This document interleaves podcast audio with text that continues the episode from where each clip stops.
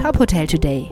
Die Nachrichten des Tages für die Hotellerie von tophotel.de. Mit Maximilian Hermannsdörfer.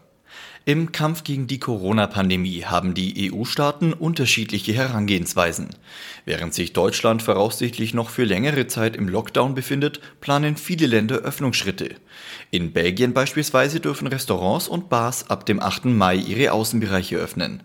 Aufgrund der hohen 7-Tage-Inzidenz von mehr als 400 gelten weiterhin Quarantäneregeln bei der Einreise. In Spanien endet am 9. Mai der Corona-Notstand und soll wegen der guten Entwicklung nicht verlängert werden. Damit entfällt die Grundlage für Reisebeschränkungen, Ausgangssperren und die Schließung von Gaststätten.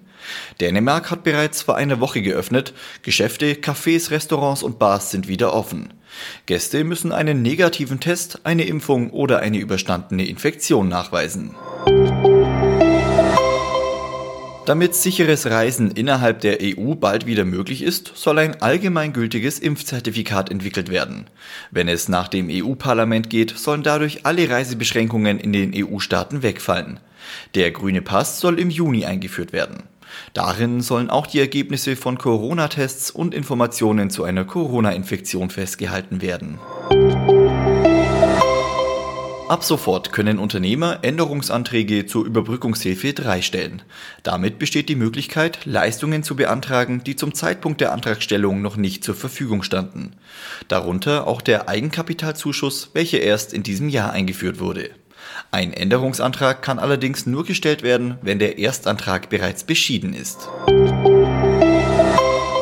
Die Hotelmarke Ruby Hotels betreibt in Düsseldorf bereits zwei Hotels. Nun eröffnet mit dem Ruby Luna das dritte Hotel. In allen Bereichen des denkmalgeschützten Designhotels soll sich das Design der 50er und 60er Jahre widerspiegeln. Das ehemalige Commerzbankgebäude gilt architektonisch als eines der wichtigsten Hochhäuser Deutschlands.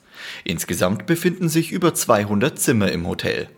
Weitere Nachrichten aus der Hotelbranche finden Sie immer auf tophotel.de.